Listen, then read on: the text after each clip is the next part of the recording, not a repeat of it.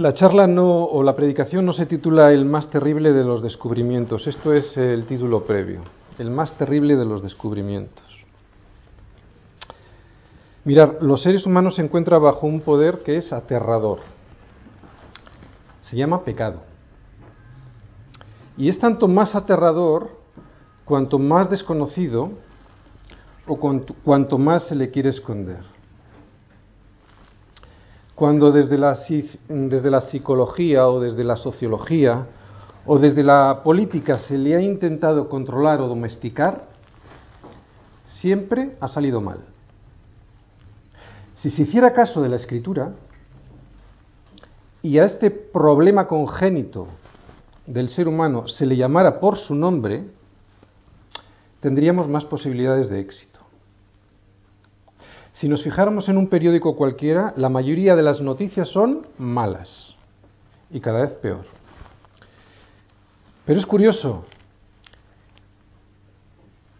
porque nunca han dado la peor de todas. ¿Sabéis cuál es la peor de todas las noticias? El hombre es un ser pecador. Comete aberraciones, pecados, porque es pecador. No es pecador porque cometa pecados, que no solo es diferente, sino que es una forma de no afrontar el mayor de los problemas que tenemos los seres humanos. Comete pecados porque es pecador. ¿Cómo nos damos cuenta de esto? Pues nos damos cuenta de esto porque el, pecado produce unos efectos. El primero de ellos, egoísmo. El elemento básico de la naturaleza humana caída es la exaltación de sí mismo y del ego individual. ¿Qué queremos? Tenemos apetito por las riquezas, fama, posesiones, dominio, popularidad, satisfacción física. Esto lleva a corromper todo lo que rodea a la persona. Amamos a las cosas y usamos a las personas. En vez de amar a las personas y usar las cosas. Esto es egoísmo. El primer elemento por el que nos damos cuenta que el hombre es un ser pecador es por esto. El segundo proviene del egoísmo y es la culpa a pesar de la aparente satisfacción que produce el egoísmo, valiéndose de arrebatar todas las cosas que tiene alrededor, el resultado es un profundo sentido de culpa, que es semejante al dolor físico que Dios usa en los seres humanos para decirnos que algo anda mal. La culpa es similar al dolor físico cuando tienes una enfermedad. ¿De qué nos avisa el dolor? algo no funciona bien, nos pone sobre alerta. Bueno, pues la culpa es algo similar, algo que Dios permite que experimentemos en nuestra alma para llamar la atención de que algo no chuta bien. Si la culpa no se cura a tiempo, si la culpa no la detectamos, puede desencadenar numerosos trastornos, como temor, depresión, ansiedad. ¿Y ante esto qué hacemos? Huimos hacia adelante. ¿Cómo? Cometiendo los mismos errores. Más posesiones, más dinero, más cosas, más alcohol, más inmoralidad, etc. ¿Y esto qué pasa? Pues que sigue sin curar el asunto y nos tratamos de justificar. ¿Cómo? ¿Echando la culpa al de enfrente o al de al lado? Es que mi padre no sé qué, es que mi esposa no sé cuántos, e incluso a Dios le echamos la culpa. Fijaros, nos damos cuenta que el pecado, el pecado existe en el hombre porque es egoísta, este egoísmo produce una culpa, y esta culpa, cuando ya nos damos cuenta de que no tiene remedio, produce una autocomplacencia. Ya nos quedamos así, ah, las cosas son así. Y esto impide tener una vida con significado, con sentido. ¿Qué nos lleva a este tercer punto? A un cuarto, a la desesperanza. Cuando estás ya en esta tercera fase, cuando ya las noticias han llegado a su máxima expresión, caemos en un profundo sentido de desesperanza en esta vida y, por supuesto, en la vida eterna. Pues bien, nos decía que no era el título de la predicación el más terrible de los descubrimientos. El título en realidad es el más grande de los descubrimientos. Así lo vamos a titular. Y es que vamos a empezar un viaje por la epístola de los romanos. Así que vamos a abrir Romanos porque es por donde vamos a viajar hoy. Como os decía, la carta a los romanos, en Pablo, que es quien la redacta, nos trae las buenas noticias de que en Cristo el pecado puede ser perdonado y por lo tanto el egocentrismo puede ser vencido, la culpa quitada, la ansiedad de la falta de sentido de la vida puede ser aliviada y desde luego la esperanza es cierta en la promesa de la vida eterna. Mirad, recordar que la tristeza produce en el mundo un peso muy grande en el corazón. Ese peso al que llamamos remordimiento puede terminar asesinando tu propia vida. Este esta es la tristeza del mundo, pero hay otro tipo de tristeza. Hay una carga en el corazón a la que la Biblia llama tristeza que es según Dios y es muy diferente. Esta tristeza produce arrepentimiento para salvación. Vamos a 2 de Corintios 7, 10. Segunda de Corintios 7, 10. Porque la tristeza que es, según Dios, produce arrepentimiento para salvación, de lo que no hay que arrepentirse, pero la tristeza del mundo produce muerte. ¿Lo veis? Cuando es tristeza según Dios, hace que tus sentimientos reaccionen y puedas llegar al arrepentimiento. Y ese arrepentimiento te puede llevar a la salvación. Esta es la tristeza según Dios. Un ejemplo en la Biblia. Pedro, cuando negó al Señor, ¿cómo se puso? Triste. Lloró, dice, amargamente.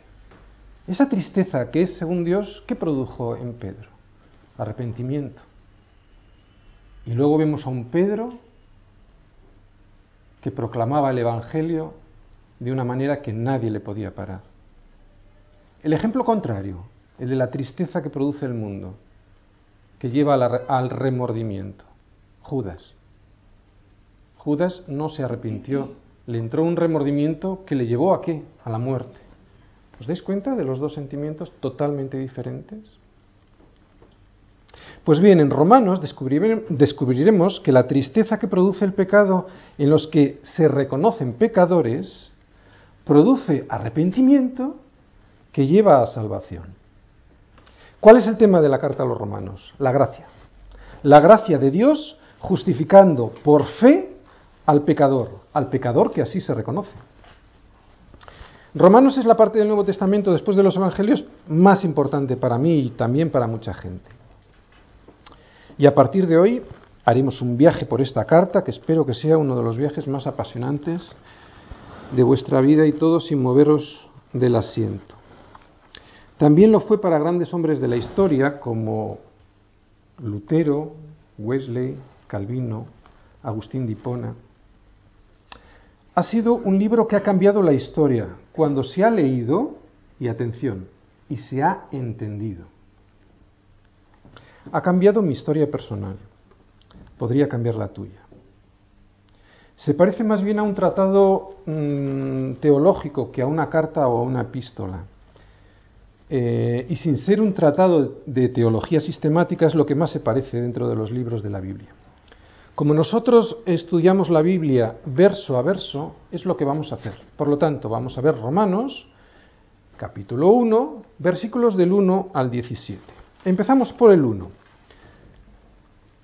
¿Recordáis lo que decíamos en la predicación anterior con respecto a este versículo? Que hicimos una predicación exclusiva al respecto. Dice, Pablo, siervo de Jesucristo, llamado a ser apóstol, apartado para el Evangelio de Dios. Decíamos que en estas pocas palabras se encuentra casi todo lo que necesitamos saber acerca de quiénes somos y lo que se supone que deberíamos de estar haciendo en este mundo. Muchas veces nos enrollamos en cosas muy complicadas, en asuntos teológicos, vamos a lo sencillo. Aquí vamos a estar constantemente viendo lo sencillo. Porque eso, en eso muchas veces está la vida. Fijaros, dice siervo. ¿Qué decíamos que era un siervo? Alguien cuya vida entera pertenece a otro, cuya vida entera está moldeada por su Señor. Decíamos más, con libertad de irse, pero condenado a muerte si se va. Muchas veces no éramos conscientes, comentábamos también, de que hemos sido comprados por precio, por un precio elevado, muy elevado, la sangre de Cristo. Por lo tanto, mi vida está determinada por aquel que me compró. Fijaros, en el momento en que Pablo redacta esta carta, hacía ya 25 años que había hecho una decisión por Cristo. Esto lo vemos en Hechos. Además, en Hechos lo vemos tres veces. Lucas lo redacta tres veces. Para Lucas debió ser muy importante esta conversión porque nos lo hace ver en tres ocasiones, en Hechos 9, en Hechos 22 y en Hechos 26. Ahí vemos la conversión de Pablo, tres veces. Hechos 9, 22 y 26. Esto que os voy a contar es simplemente una casualidad, sin más. Pero a mí me ha gustado esta casualidad. Yo hice una decisión por Cristo también hace 25 años. Pero si eso no produce un efecto en mi vida presente, de nada me vale. De otra forma, de otra manera, mi confesión de fe es vana. Como vana sería mi esperanza. Que no nos vaya a hallar Dios habiendo creído en vano. Sería una estupidez. Después de haber hecho el esfuerzo, que nos localice fuera de Cristo. Hay un ejemplo que se dice muchas veces en estas predicaciones de Pablo de Romanos, esclavo por amor, que seguramente habréis oído. Yo os la voy a contar, la voy a contar muy breve. Es la, se supone que es cierta esta anécdota en la que una esclava estaba siendo eh, vendida en un mercado eh, y pasó por allí el presidente Abraham Lincoln y se estaba subastando y la compró. Y ella decía, jamás nadie me comprará, me comprará el corazón. Me podrán comprar el cuerpo, pero nunca me comprarán el corazón, mi amor. Lincoln la compró y cuando la compró dijo, eres libre, te puedes marchar. Y entonces esta mujer dijo, ahora no, ahora soy esclava, ahora voy a seguir a este señor, pero voy a ser esclava no por obligación, sino esclava por amor, porque me ha libertado. Es un ejemplo para que entendamos lo que significa durante todo este capítulo que vamos a ver de Romanos, lo que significa esclavo por amor. De nada nos vale seguir a Cristo por obligación. De nada. Si quieres ser un siervo de Jesucristo, tiene que ser por amor. Y en estos capítulos, en estos versículos, lo vamos a descubrir. Mira, el libro de Romanos se presta a predicaciones muy doctrinales, con una carga teológica muy profunda. Pero si las definiciones teológicas no tienen un efecto práctico en mi vida, ¿de qué me valen? De nada. Habíamos dicho en este primer versículo siervo, también decíamos llamado. Vamos a verlo tres veces en este capítulo, la palabra llamado. Decíamos que llamado era un invitado a participar en un banquete, a participar en un proyecto. El llamado de Dios es general, todos somos llamados por Dios para hacer algo. Fijaros, no somos llamados por ser valiosos. Somos valiosos porque Dios nos ha llamado. ¿Os dais cuenta? Siervo, llamado, apartado. ¿Qué era apartado? Era separar de otros mediante límites, poner dentro de límites a alguien. A lo largo de toda tu vida estarás siempre dentro de límites, pasando por filtros. Versículo 2. Que él había prometido antes por sus profetas en las santas escrituras. Está hablando del Evangelio. Y dice que Él había prometido antes por sus profetas en las Santas Escrituras. Fijaros, Romanos tiene 74 referencias y alusiones al Antiguo Testamento y lo cita en 57 ocasiones. Prometido este Evangelio desde antes. ¿En dónde? En las Santas Escrituras. Antes hace referencia a las Escrituras de siempre, aquellas por las que Cristo mostró siempre una gran devoción. Vuelvo a repetir, las de siempre. Y de aquí se desprende un principio que debemos tener muy presente durante toda nuestra vida, para que nadie nos engañe. Si lo que te cuentan desde el púlpito es nuevo, no es bíblico. Y si es bíblico, no será nuevo. Digo esto porque en nuestra sociedad estamos acostumbrados a tirar las cosas en cuanto sale lo más nuevo. Podría pasarnos lo mismo con el Evangelio. Pero el poder del Evangelio, el poder del mensaje siempre el mismo a través de los siglos. No consiste en cambiar de mensaje para que suene más bonito. El mensaje es el mismo siempre. Las escrituras abarcan muchos temas, pero todos se proyectan hacia un tema supremo que los une todo. Jesucristo y la salvación que Dios ofrece por medio de él. Mirar, muchos cristianos piensan que Dios decidió enviar a Jesús a la tierra después de que su primer plan falló. Su primer plan era dar la oportunidad a la humanidad para que se convirtiera en su pueblo a través de la obediencia a la ley. Pero como su plan falló, el plan A, Dios va aprendiendo de sus errores con nosotros, y esto lo he oído yo con estos oídos, así que concibió otro plan que consistió en salvar a la humanidad por gracia por medio de la muerte de Jesús. Nada más alejado de la realidad. Dios siempre había planeado enviar a Jesús. Toda la Biblia nos habla de él, de principio a fin. El Antiguo Testamento es la promesa y el Nuevo Testamento es su cumplimiento. Desde Génesis Apocalipsis el tema es Jesucristo. Versículo 3 acerca de su Hijo, nuestro Señor Jesucristo, que era del linaje de David según la carne.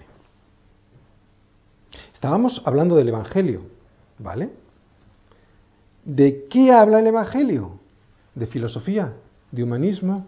¿De reglas sociales para llevarnos bien? ¿De política que solucione problemas sociales de la humanidad?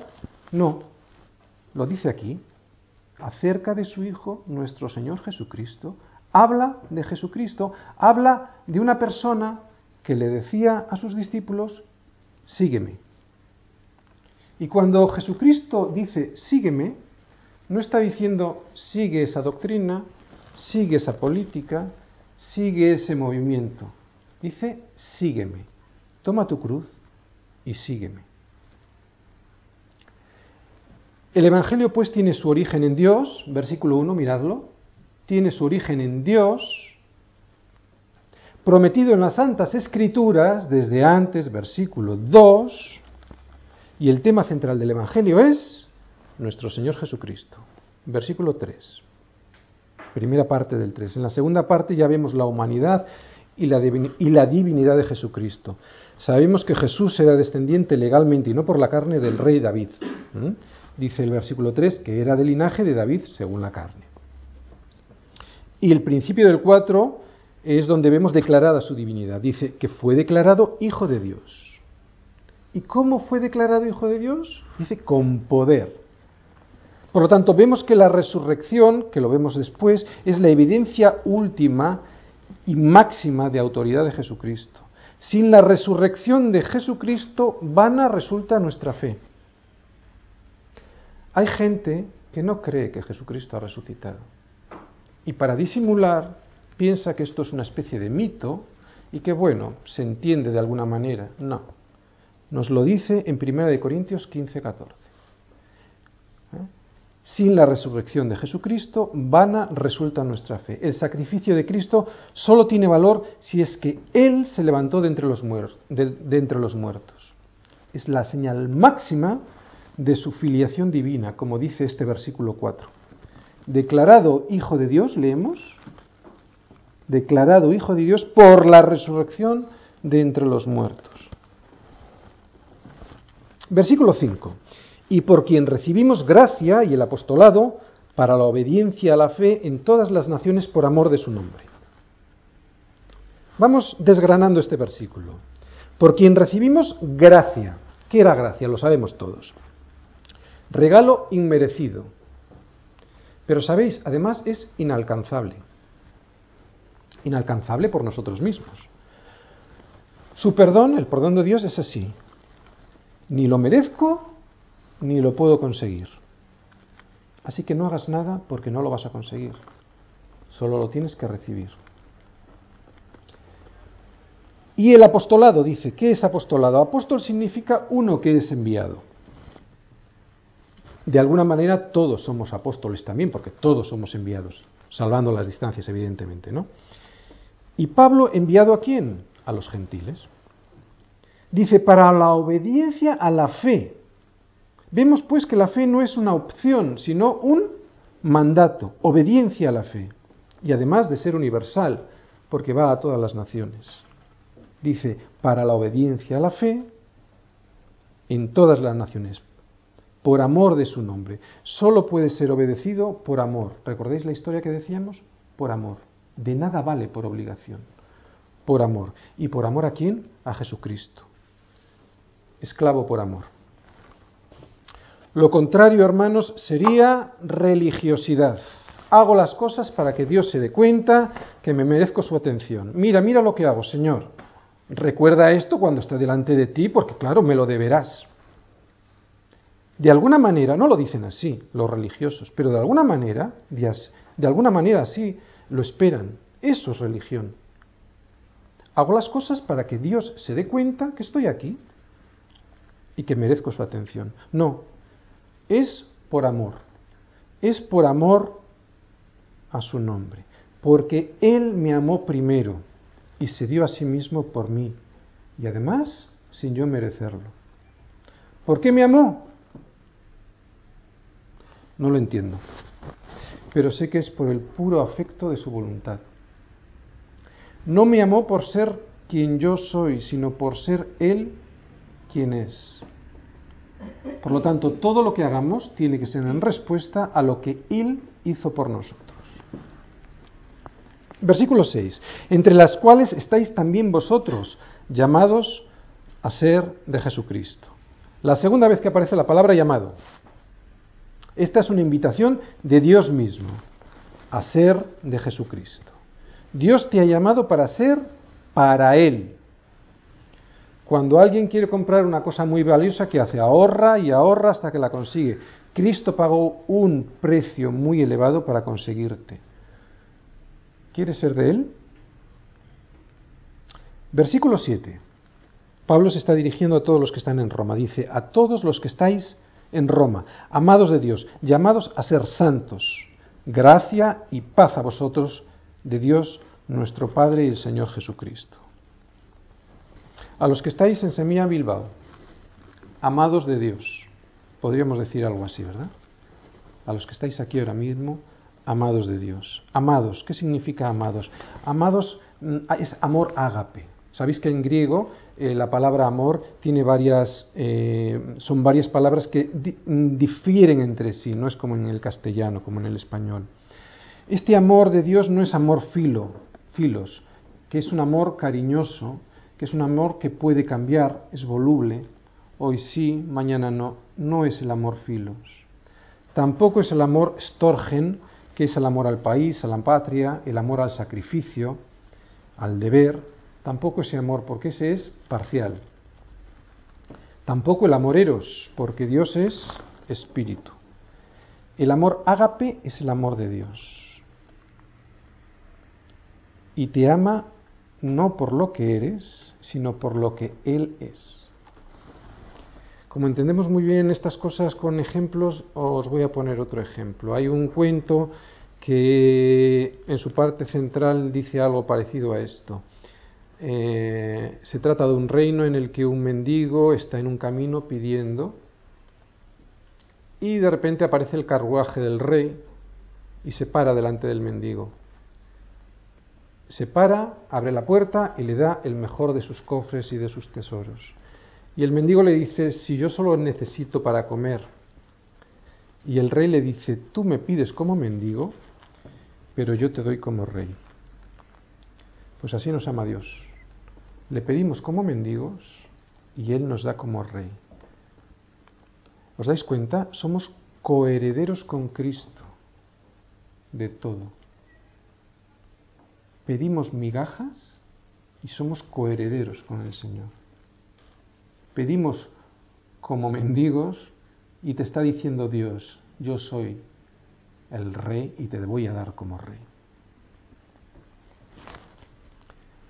Aquí viene también llamados a ser santos. Hay una mejor traducción que significa llamados santos. Es el tercer llamado que nos dice a ser santo, separado para Él. Santo sabemos todos que no es ser bueno.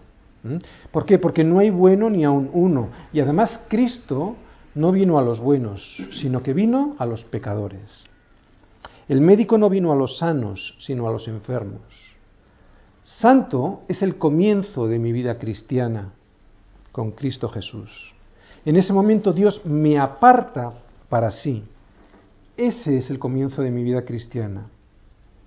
Y luego lo que tengo que hacer es una experiencia cotidiana e ir creciendo como la luz de la aurora. Pero hacerlo experiencia cotidiana. Llamado santos. Gracia y paz a vosotros. Gracia y paz. Nunca verás en la Biblia paz y gracia, nunca. La paz es el resultado de la gracia. Ya definimos gracia, ¿verdad? Aquello que no merezco y que además nunca podría haber conseguido. El favor de Dios. ¿Y la paz? ¿Qué es la paz? Primero, para saber lo que es la paz, tengo que hacer la paz con Dios. Es unir dos cosas sueltas, Dios y el hombre, para luego tener la paz de Dios. Yo no puedo tener la paz de Dios si no conozco la gracia. Digo conozco y lo digo en un sentido bíblico, porque conocer en un sentido técnico y teológico lo conoce mucha gente. Pero solo cuando has hecho carne aquello que es el medio por el cual se llevó a cabo tu justificación, o sea, el derramamiento de la sangre de Cristo, entonces es cuando puedes conocer la paz de Dios. conocer, conocer y vivir. Dice, gracia y paz a vosotros de quién? De Dios nuestro Padre y del Señor Jesucristo. ¿De quién viene la gracia y la paz? De Dios, Padre e Hijo. ¿Sabes cuántas veces viene la palabra Dios en Romanos? Viene 154. Así que si quieres saber de qué habla Romanos, pues ya sabes habla de Dios. Si quieres conocer a Dios, engánchate a Romanos y conocerás al Dios que por amor te ha llamado y que demanda, que demanda una fe obediente por amor. Demanda una fe obediente por amor, no por obligación. Mira, si no es por amor, ni lo intentes. Es una estupidez. Márchate es por amor. Y para amar a alguien, tienes que conocerle. Y para conocerle, tienes que vivir con él. No te vale de nada estudiar el DNI o el libro de familia. Por lo tanto, hay mucha gente que piensa que estudiando teología o leyendo por encima, sin querer conocerle de verdad, vivir con él, va a tener a Dios. Primera de Juan 4:10. En esto consiste el amor, no en que nosotros hayamos amado a Dios, sino que Él nos amó a nosotros y envió a su Hijo en propiciación por nuestros pecados. La gracia no solo viene del Hijo, lo vemos aquí, sino viene también del Padre. Del Padre dando la vida de su único Hijo y del Hijo dando su propia vida de sí mismo. Versículo 8. Pablo es increíble, mirar, mm, mm, no, da, no da puntada sin hilo. No hay versículo que no esté perfectamente hilvanado. Vamos a leer el 8. Primeramente doy gracias a mi Dios mediante Jesucristo, con respecto a todos vosotros, de que vuestra fe se divulga por todo el mundo. Cuando los judíos se referían a Dios, jamás usaban un pronombre personal, ya que la relación de ellos con Dios constituía una especie de hecho abstracto. Por eso es muy chocante, aquí como habla Pablo, dice, doy gracias a mi Dios. Esto era inaudito para los judíos. Dice, primeramente, esto me llama la atención porque denota la importancia de comenzar con una oración. Primeramente doy gracias a mi Dios. En el fondo es una oración. Dejó de ser Dios para convertirse en mi Dios. ¿Has hecho al Dios de la Biblia tu Dios? Mira, Dios será Dios, quieras tú o no quieras. Ahí no está la cuestión porque en eso tu voluntad nada tiene que hacer. Quieras o no quieras, Dios es Dios. La cuestión está en si quieres hacerlo tú, Dios. Ahí sí que tiene algo que ver tu voluntad. Mediante Jesucristo, dice el versículo 8. Primera de Timoteo 2.5 dice, porque hay un solo Dios y un solo mediador entre Dios y los hombres, Jesucristo, hombre. Jesucristo es el mediador. Por eso nuestras oraciones, después de terminar, decimos en el nombre de, Cristo, en el nombre de Jesús. Mediante Jesucristo se divulga por todo el mundo. Las buenas nuevas, el Evangelio, tienen su origen en Dios, versículo 1, anunciadas en las Escrituras desde siempre, versículo 2, y el tema central del Evangelio es Jesucristo, versículo 3. Y se anuncian y tienen que anunciarse a todo el mundo. Vamos al 9. Porque testigo me es Dios a quien sirvo en mi espíritu, en el Evangelio de su Hijo, de que sin cesar hago mención de vosotros siempre en mis oraciones. Lo volvemos a leer. Porque testigo me es Dios de que hago sin cesar mención de vosotros siempre en mis oraciones. ¿Te atreverías a poner a Dios por testigo de que siempre haces mención de vosotros en tus oraciones? Yo, mira, estoy convencido de que en lo que más mentimos los cristianos es en esto. Sí, sí, voy a orar por ti, hermano, voy a orar por ti. Y nos olvidamos. Yo como me conozco procuro no prometer mucho que voy a orar por alguien, a no ser que esté muy seguro, porque no quiero mentir. Una cosa sí hago, eso es verdad, me lo apunto todo para acordarme, porque yo no quiero que Dios me, me pille en un renuncio. Quiero que mi sí sea sí y mi no sea no. Pero fijaros lo que dice Pablo. Dice, porque testigo me es Dios, pone a Dios por testigo, de que sin cesar hago mención de vosotros, siempre en mis oraciones todo un ejemplo. Es capaz de poner a Dios por testigo. Muy seguro tendría que estar. Se le ve además. Versículo 10. Rogando de que de alguna manera tenga al fin, por la voluntad de Dios, un próspero viaje para ir a vosotros. Fijaros cómo ora Pablo, por la voluntad de Dios. No se haga, no se haga mi voluntad, sino la tuya. Lo primero que tenemos que aprender es eso, y no solo de una manera teórica, sino hacerlo carne, de verdad. Que sea un deseo ferviente, que lo que yo quiero hacer no sea producto de mis deseos, sino de que todo esté proyectado en la santa voluntad de Dios. Esto lo hemos visto en aprendiendo a orar y yo creo que lo tenemos bastante bien asumido. Queremos hacer la voluntad de Dios porque sabemos que es buena, porque es agradable y porque es perfecta. 11. Porque deseo veros para comunicaros algún don espiritual a fin de que me seáis de que seáis confirmados. Me encanta ese deseo sincero de Pablo de ver a los hermanos. ¿Tenemos nosotros ese deseo de ver a otros hermanos, incluso a aquellos que están lejos y no conocemos? De la abundancia del corazón habla la boca. Si tienes ese deseo de estar con otros hermanos y de hablar cosas del Señor, ¿sabes? Estás en el camino. Es un termómetro. Estás bien porque ese deseo lo pone Dios mismo en nuestros corazones.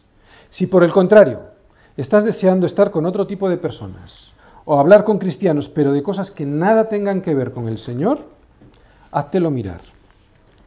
Es muy probable, mm, bueno, muy probable no, es seguro que no estás en la voluntad de Dios. Dice, a fin que seáis confirmados. Algo parecido nos ha pasado con la, reciente visita de Semilla Macallen y Semilla Reynosa. Deseaban vernos.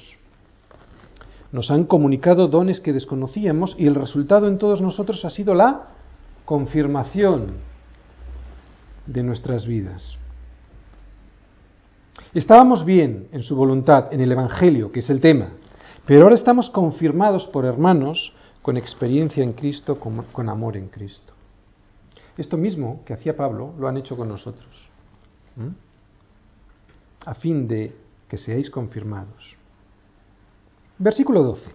Esto es, para ser mutuamente confortados por la fe que nos es común a vosotros y a mí. Aquí se ve la humildad de Pablo. No va a confortar solamente, dice mutuamente. Y algo parecido nos ha pasado también hace pocas semanas. Eh, yo tengo la esperanza de que de alguna manera también el confort ha sido mutuo de nuestros hermanos que han venido desde América. Y todo esto en el vínculo perfecto que es por la fe en Cristo Jesús. Dice mutuo. Somos miembros los unos de los otros. Aquí en Semilla de Mostaza no encontrarás posiciones que te hagan sentir incómodo, solo funciones diferentes, porque diferentes son los dones dados por Dios a sus hijos para la propagación del Evangelio. No hay nadie por encima de nadie, como dice Pablo, en posición. Si alguien quiere ser el primero, lo tiene muy mal en el Evangelio de Cristo. Dice, mutuamente confortados por la fe que nos es común. Común. Lo repito porque por ahí parece que esa fe se la ha dado Dios de mejor calidad a unos que a otros. Y sin embargo, es la fe común, la misma fe. Común a vosotros y a mí, diferentes miembros, diferentes dones, todos nos necesitamos. El pie no le puede decir a la mano, no te necesito. Versículo 13. Pero no quiero, hermanos, que ignoréis que muchas veces me he propuesto ir a vosotros, pero hasta ahora he sido estorbado, para también tener entre vosotros algún fruto, como entre los demás gentiles. Para también tener entre vosotros algún fruto. Pablo no desaprovecha ninguna ocasión de tener fruto por allí por donde pasa. No solo transmitir enseñanza, no solo transmitir autoridad, sino dar fruto. ¿Hacemos eso nosotros? dar fruto como un árbol siempre plantado junto a corrientes de aguas, que da su fruto en su tiempo y su hoja no cae? Es un ejemplo. Versículo a versículo, Pablo está dando un ejemplo de humildad y de saber estar. Versículo 14. Dice, a griegos y a no griegos, a sabios y a no sabios, soy deudor. Esta frase expresa una división cultural hecha en aquella época. ¿eh? Los no griegos quiere decir aquellos bárbaros que no tenían la cultura griega ni el idioma, eran los ignorantes de las sociedades de aquel tiempo. Pero Dios no revela su evangelio a los soberbios, sino a los humildes. Ese es el gran milagro del evangelio, que teniéndolo todo aparentemente para, para comprender la voluntad de Dios, a algunas personas les es negado ese conocimiento de su voluntad. Y son capaces de enseñar a Dios a algunas personas. Y es que a Cristo no se le conoce con la cabeza, sino con el corazón. Primera de Corintios 1 del 27 al 29. Vamos a Primera de Corintios 1, 27 29.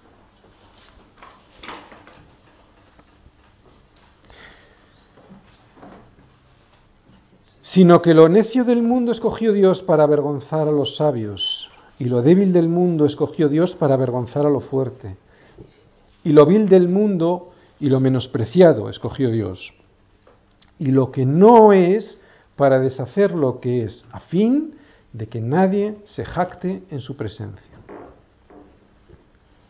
Por lo tanto, a griegos y no griegos, a sabios y a no sabios, soy deudor. ¿De qué soy deudor? Alguien cuando es deudor de algo, ¿por qué? ¿Por qué es deudor? Porque previamente lo ha recibido, ¿no? ¿Qué es lo que he recibido yo? ¿Qué es lo que recibió Pablo? El Evangelio. Tenemos una deuda. Con tu amigo tienes una deuda. Con tu amiga tienes una deuda. Con tu jefe tienes una deuda. Mirar, nunca la vamos a pagar, pero puedes empezar a ir abonándola. Y ahora vamos a ver cómo. Versículo 15. Así que en cuanto a mí, pronto estoy a anunciaros el Evangelio también a vosotros que estáis en Roma. Esta es la explicación de la anterior. ¿Estamos listos para anunciar el Evangelio? ¿Para pagar la deuda? ¿Estamos listos para eso o para presentar excusas? Sobre la imposibilidad que tenemos de dar testimonio de nuestra fe, porque, bueno, ponemos mil excusas. Solo se está listo cuando se está en la palabra de Dios de día y de noche. Es ahí cuando estás dispuesto a presentar defensa del Evangelio en cualquier momento y a cualquier hora. Si no estás en la palabra de día y de noche, pondrás excusas. Siempre. Si estás en la vanidad de la vida, relajado, pensando que ya tienes tu salvación ganada, sin creer, que es necesario estar siempre listo para anunciar el Evangelio, para eso ya están esos otros radicales ah, que se encargan del trabajo sucio de hablar con sus amigos, con sus vecinos, con sus conocidos. Si estás en esa vanidad de la vida, ándate con cuidado. 16. Eh, no se puede decir de la Biblia que hay un versículo favorito. Como mucho y exagerando un poco, puedes decir que tienes varios. Este es uno de los míos porque no me avergüenzo del Evangelio, porque es poder de Dios para salvación a todo aquel que cree, al judío primeramente y también al griego. Porque no me avergüenzo del Evangelio, porque es dinamis de Dios. Dinamis significa poder dinámico, no poder explosivo. El Evangelio no actúa como la dinamita, sino como un generador de energía como una dinamo, dinamis. El Evangelio es dinamis de Dios. El poder del Evangelio solo proviene de Dios y solo le pertenece a Él. Dice que no me avergüenzo. ¿De qué no se avergonzaba Pablo? Del Evangelio. ¿Qué es el Evangelio? Dios en Cristo reconciliando al mundo. ¿Quién sería Cristo para los romanos? a los que seguramente evangelizaría en su viaje. ¿Quién sería Cristo? Pues un judío. Pues menuda. Por lo menos sería un judío interesante. Pues no. Era alguien que había sido ajusticiado como un criminal, como un esclavo, ni siquiera ajusticiado como un ciudadano romano. Fijaros, semejante situación y no se avergonzaba. ¿Y nosotros, ahora que tenemos una sociedad inmensamente más tolerante que aquella en la que te, eh, te jugabas el prestigio y la vida, ahora te avergüenzas? ¿Nos avergonzamos?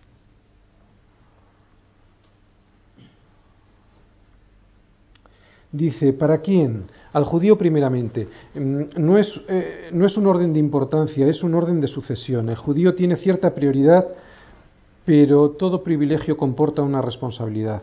Dice en Juan 4:22 que la salvación viene de los judíos. Además, Dios ha querido usar a los judíos para dar al mundo la revelación escrita de su palabra. Por eso dice primeramente al judío. Pero es un orden de sucesión, como os decimos, no es de importancia. La Biblia habla de un mensaje poderoso. Eso es de lo que no se avergüenza Pablo, de un mensaje poderoso, no de hombres poderosos por eso, si esta tarde te sientes confrontado con la palabra, es por el mensaje, no por el mensajero. El mensaje es de Dios y es poderoso porque viene de Dios. Confiemos en Él, en el mensaje que viene de Dios, y no nos enrollemos en filosofías, en sociologías, en politiqueos, que son el engaño del enemigo para neutralizar el poder de Dios de su palabra. ¿Y por qué necesitamos ese poder en nuestras vidas? Pues porque somos pecadores. Sin ese mensaje hecho carne en nosotros y sin la misericordia de Dios, para que lo entiendas, te irías de bruces al suelo. Sin el Evangelio y sin la misericordia de Dios, te irías de bruces al suelo. Pero recuerda que solo tiene poder si confías. Si no, el Evangelio no te dirá nada, no te hará nada.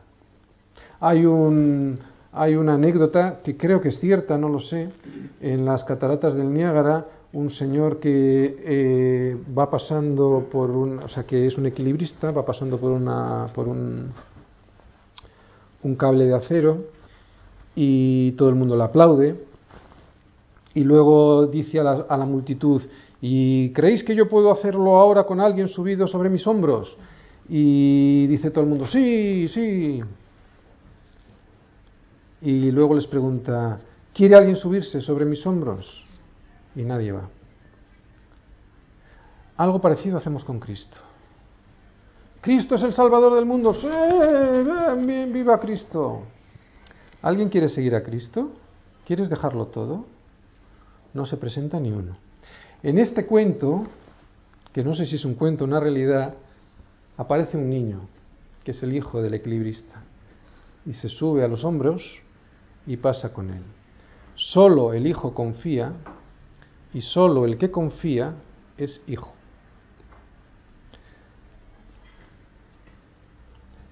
Versículo 17, porque el Evangelio, en el Evangelio la justicia de Dios se revela por fe y para fe como está escrito, mas el justo por la fe vivirá.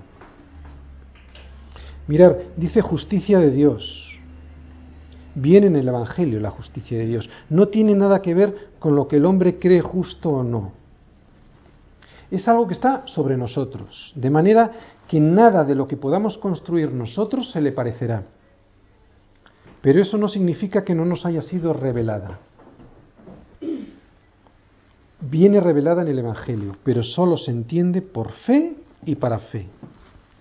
Fijaros lo que dice, la justicia de Dios se revela por fe y para fe. Por fe es la única manera de entender que Dios ha entregado a su único Hijo a morir por nosotros, pecadores. Y para fe, para obedecerla. Por fe se revela y para fe, para ponerla por práctica. Mucha gente cree que Dios al final le va a perdonar lo que haya hecho. Haya hecho lo que le haya hecho, o lo, que haya hecho.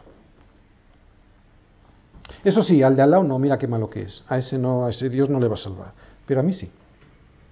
Esa es nuestra justicia. Parcial, interesada, subjetiva. Si Dios no le pasó el cáliz, el cáliz es el símbolo de, de juicio, a Jesús, que además se lo pidió, habiendo sido Él justo y sin mancha, ¿cómo nos lo va a pasar a nosotros? Es el mayor engaño del enemigo hacia los seres humanos y hacia los cristianos en particular. Bueno, no exageres. Dios no es tan malo. ¿Cuántas veces lo hemos oído, no? Dios hará la vista gorda. Entonces no entiendes ni lo que es la justicia ni el amor de Dios. No hay amor sin justicia. Si te crees que Dios va a hacer la vista gorda, lo tienes claro. Este atributo de Dios, muy mal conocido entre los cristianos, no significa que Dios va a hacer la vista gorda. Significa que te va a justificar, solo si crees. La justicia de Dios la solemos mezclar con nuestra idea de justicia. Y nuestra idea de justicia es un estándar caído, es un estándar parcial, enfermo, interesado en salvarse por sí mismo, pero no es objetivo. De hecho, todos piensan lo mismo.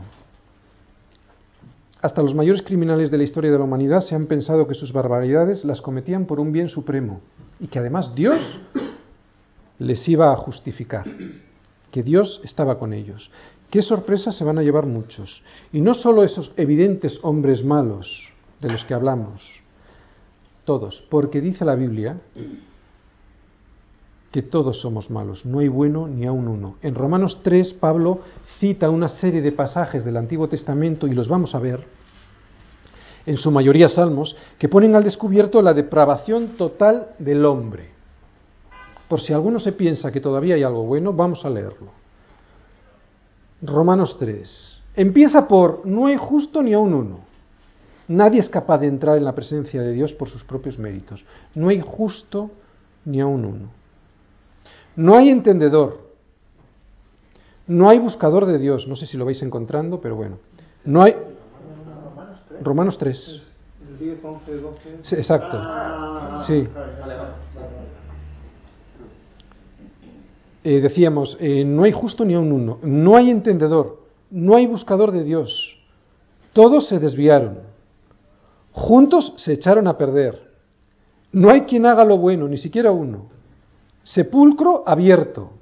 Fijaros qué definiciones. Sepulcro abierto. Esto es una definición. Está citando el Antiguo Testamento. Veneno de áspides hay debajo de sus labios.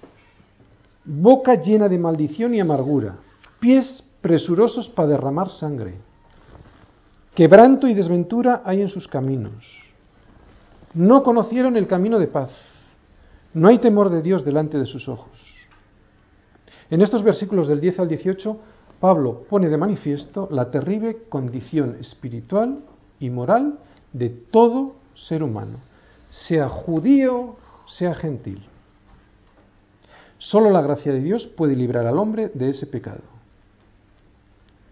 ¿Quieres saber cómo es la justicia de Dios? Mira en el Evangelio. ¿Cómo se revela? Por fe, lo acabamos de ver. No con inteligencia, con sabiduría, por fe. ¿Para qué? Para fe. Y recordamos que la fe es obediencia a Dios. Creer, cree mucha gente. Obedecer, muy poca. Dios es tan grande que me quiere dar no la justicia de una persona cualquiera, por muy buena que sea, me quiere dar su propia justicia. Cuando tú crees en Jesucristo, se te imputa la justicia de Dios. Se te viste con su justicia, ¿te das cuenta? No te está dando la justicia de el hombre más justo que te puedas imaginar sobre la tierra. Te está dando la propia justicia de Dios. Es increíble, ese es nuestro Dios. Una vez que creo que Jesucristo es el Hijo de Dios y que le levantó de los muertos, estoy en disposición de recibir su justicia. Por fe, solo se recibe por fe y para fe. Por fe y para fe. Mas el justo por la fe vivirá. Está mm, eh, leyendo Habacuc 2.4. No hace falta que vayamos. El Evangelio no es una invención, una invención de los hombres. Esto ya venía profetizado en el Antiguo Testamento. Dice Habacuc 2.4, He aquí que aquel cuya alma no es recta se, enorgullece, mas el justo por su fe vivirá. Fijaros las dos partes de este versículo. He aquí que aquel cuya alma no es recta se enorgullecerá. Todavía se enorgullecen. Sin embargo, el justo por su fe vivirá. Decíamos que lo titulábamos el, gran, el más grande de los descubrimientos. Bueno, pues este descubrimiento solo se puede descubrir con una condición. Eh, la única condición que tienen las buenas noticias de Dios, el Evangelio, es que la justicia de Dios será otorgada gratuitamente a aquel que recibiendo el don de la fe, obedezca a la fe. Amén. Vamos a orar. Gracias Señor por tu palabra, gracias por habernos abierto los oídos Señor, si en esta tarde alguien necesita que Cristo le limpie con su preciosa sangre y le dé su justicia,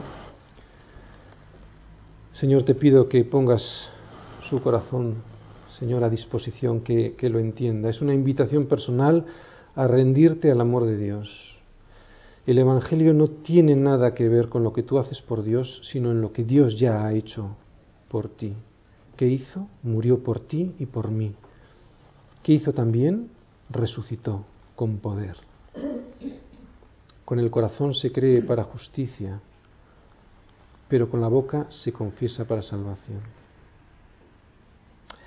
Gracias Señor, porque pudiste bajar, morir por nosotros, y ahora, Señor, al creer en ti, podemos ser vestidos con tu justicia.